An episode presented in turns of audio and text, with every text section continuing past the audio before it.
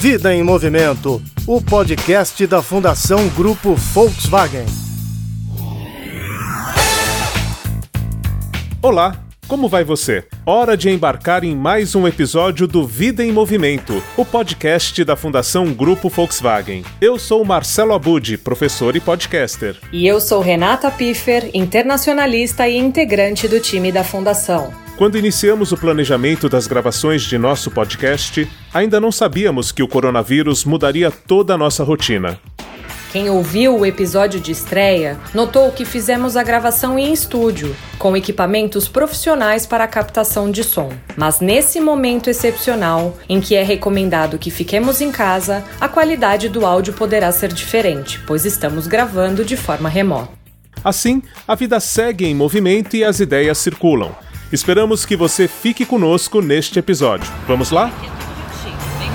No começo, Lara tinha uma retinopatia da prematuridade grau 4. E aí, com dois anos e meio, ela já perdeu tudo. Ela já não enxergava mais nada, nem vulto, nem claridade, absolutamente nada.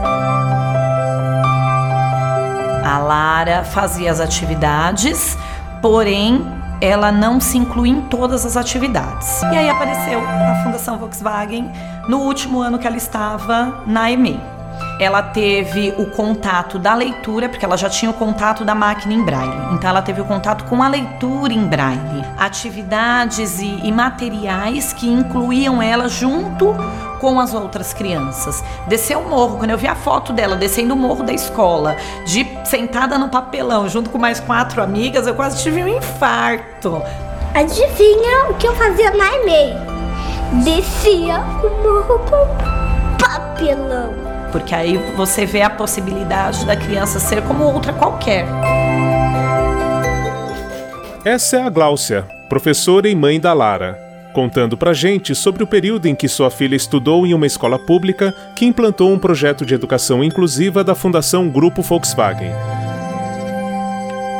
Você sabia que 86% dos brasileiros afirmam que as escolas ficam melhores quando incluem alunos com deficiência? Esse é um dos dados apresentados pela pesquisa feita pelo Instituto Alana em 2019. Que outras informações podemos destacar, Renata? 76% dos entrevistados acreditam que a criança com deficiência aprende mais ao lado daquela sem deficiência. Educação inclusiva é o tema do nosso segundo episódio do Vida em Movimento, o podcast da Fundação Grupo Volkswagen. Para entender melhor a inclusão dessas crianças na educação infantil, contamos hoje com a participação da pedagoga e fundadora da Mais Diferenças, Carla Mausch. E também da professora da Faculdade de Educação da Universidade de São Paulo, Tizuko Morshida Kishimoto.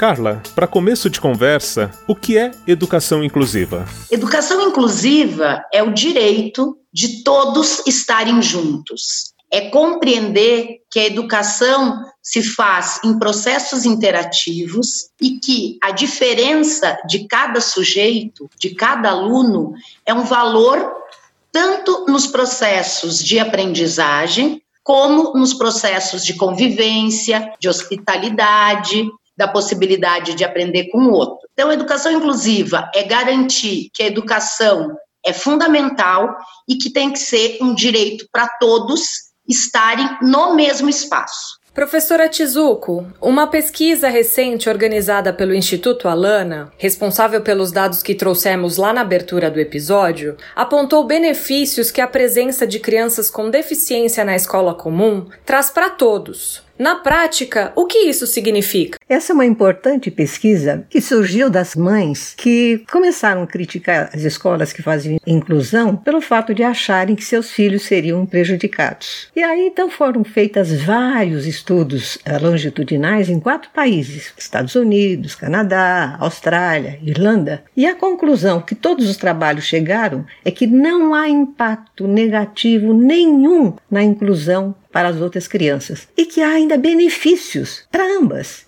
E professora Tizuko, quais são esses benefícios? Para as crianças incluídas, dois aspectos importantes.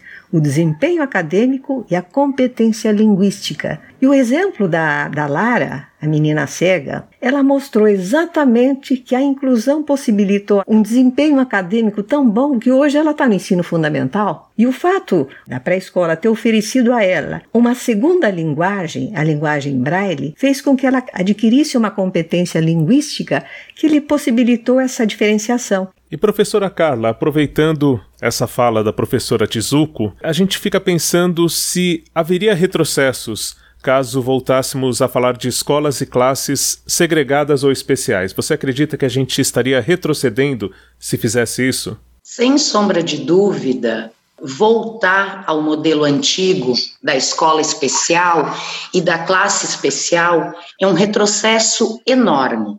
A educação inclusiva é uma política muito nova. Se nós formos analisar, nós temos 10 anos. E, portanto, é lógico que nós temos desafios. Pensar que após 10 anos, em pleno século 21, que a gente já aprendeu tanto, nós, enquanto sociedade, vamos dizer não, o lugar dessas crianças, desses adolescentes, não é junto com os outros, isso é quase que uma derrota de sociedade, de humanização.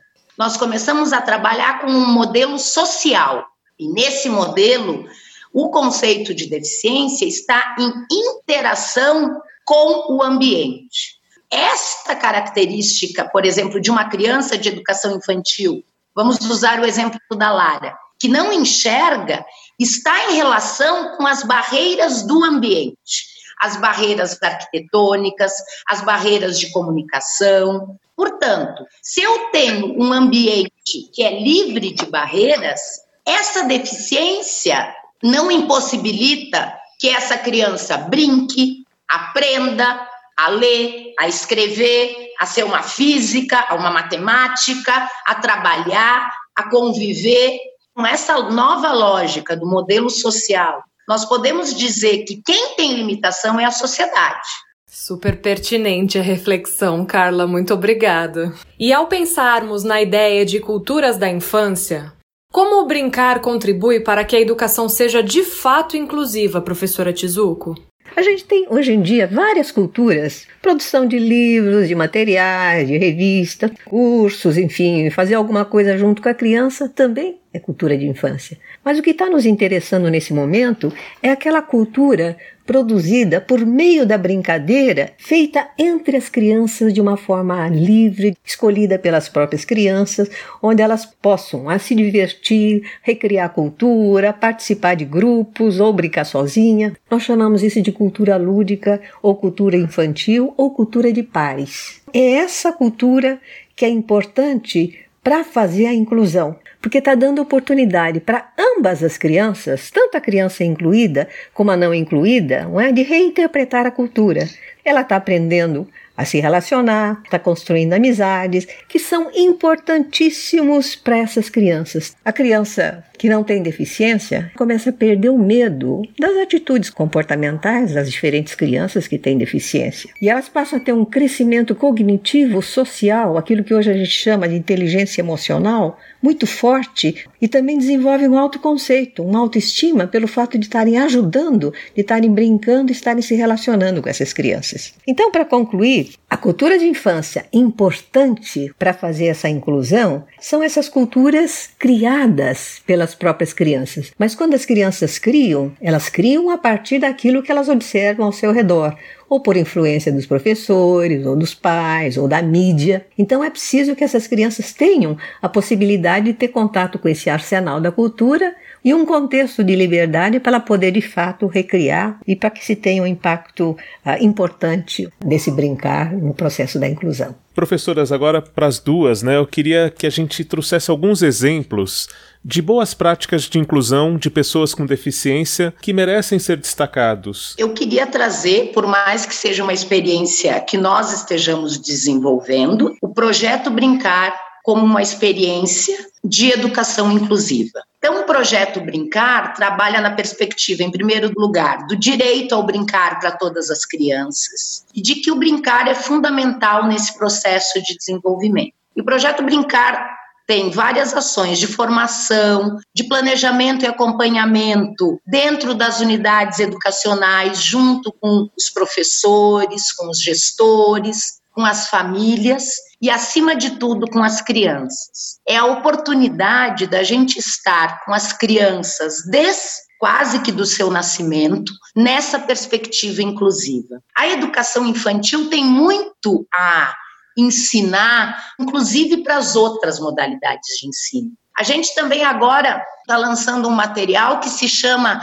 Arquiteturas Infantis Reinventando os Espaços. Esse é um material tanto para educadores como para famílias e tem materiais acessíveis para as crianças também. E a gente se colocou nesse exercício de pensar o que seria isso da arquitetura infantil? Como que a gente pensa crianças? Elas têm uma capacidade incrível de planejar, de resolver problemas. Então, pensar a educação inclusiva é pensar uma educação viva, uma educação múltipla para todas as crianças. Muito legal. Eu queria passar para a professora Tizuco também a palavra para saber que boa prática a gente pode destacar? Por favor, professora Tizuco. Vamos pensar a partir dos professores. A experiência que eu achei muito interessante é da professora Débora com um menino que tinha deficiência múltiplas. Vendo o Cauã saindo da piscina, ela percebeu que o menino mexia as pernas. A única parte do corpo que ele conseguia mexer. Aí na cabeça dela, o que, que eu posso fazer para aproveitar essa única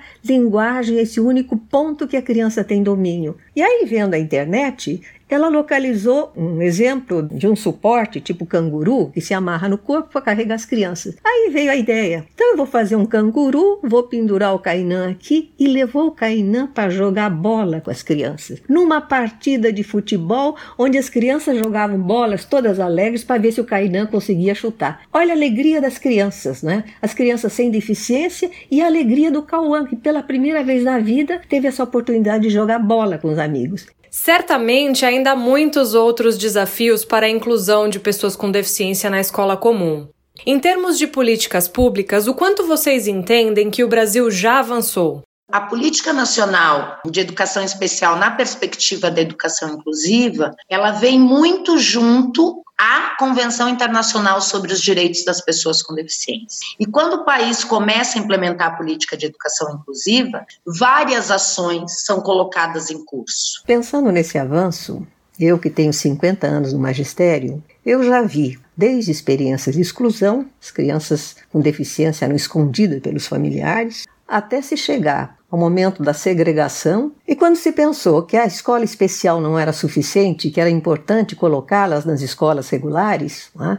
houve a integração dessas crianças, mas elas continuavam excluídas, porque elas só ficavam fisicamente presentes nessas escolas. Até no século XXI, nós termos uma política pública voltada para a inclusão. E exatamente nesse momento que nós estamos, século XXI, eu vejo também que as políticas começam a pensar na questão da importância do brincar. A gente vê também que no plano da Política Nacional de Educação Especial, também eles valorizam o brincar, tudo aquilo que está nas diretrizes para a escola, a inclusão também acho importante, e daí a importância da gente pensar sempre a inclusão e o brincar juntos. Então eu diria, houve avanço sim, mas nós temos muitas dificuldades ainda pela frente. E aí é um convite de fato para toda a sociedade para que juntos a gente possa resolver essa questão. Senão, nós vamos sempre repetir aquela mesma frase na teoria, na lei, a gente está lá na frente, mas na prática nós continuamos aqui atrás. Espero que essa distância entre o que a gente fala e o que a gente faz cada vez mais diminua.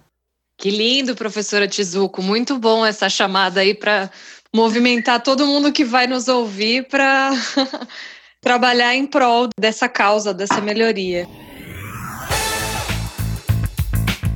Estamos chegando ao fim de mais um Vida em Movimento e nesse instante o microfone está aberto para as considerações finais de vocês. Professora Carla, por favor. Eu queria dizer que por mais que a gente corre um risco em relação à política de educação inclusiva, política nacional de educação especial na perspectiva da educação inclusiva, e da importância da gente não retroceder nisso, eu também quero dizer que tem redes municipais, públicas, estaduais de todo o Brasil, com experiências incríveis, com professores desenvolvendo práticas pedagógicas maravilhosas, com trabalho em rede, com articulação de professor de atendimento educacional especializado com professor de sala de aula. Se nós formos pegar números também quantitativos, a gente aumentou muito o número de alunos desde a educação infantil até o ensino superior. Então, nós estamos ainda numa fase em relação às pessoas com deficiência de garantir o acesso. E muitas redes, como eu já falei, estão garantindo qualidade. Uma sociedade inclusiva não é da boca para fora, é muito fácil a gente dizer palavras, né? A gente diz uma sociedade diversa é mais importante, mas é muito difícil a gente viver isso no nosso cotidiano. Tem horas que, claro que é mais fácil dizer, nossa, eu como professor agora vou ter que botar língua de sinais, vou ter que botar braille, vou ter que fazer objeto tátil. Sim, vai. E um educador, antes de tudo, também é um apaixonado pelo conhecimento.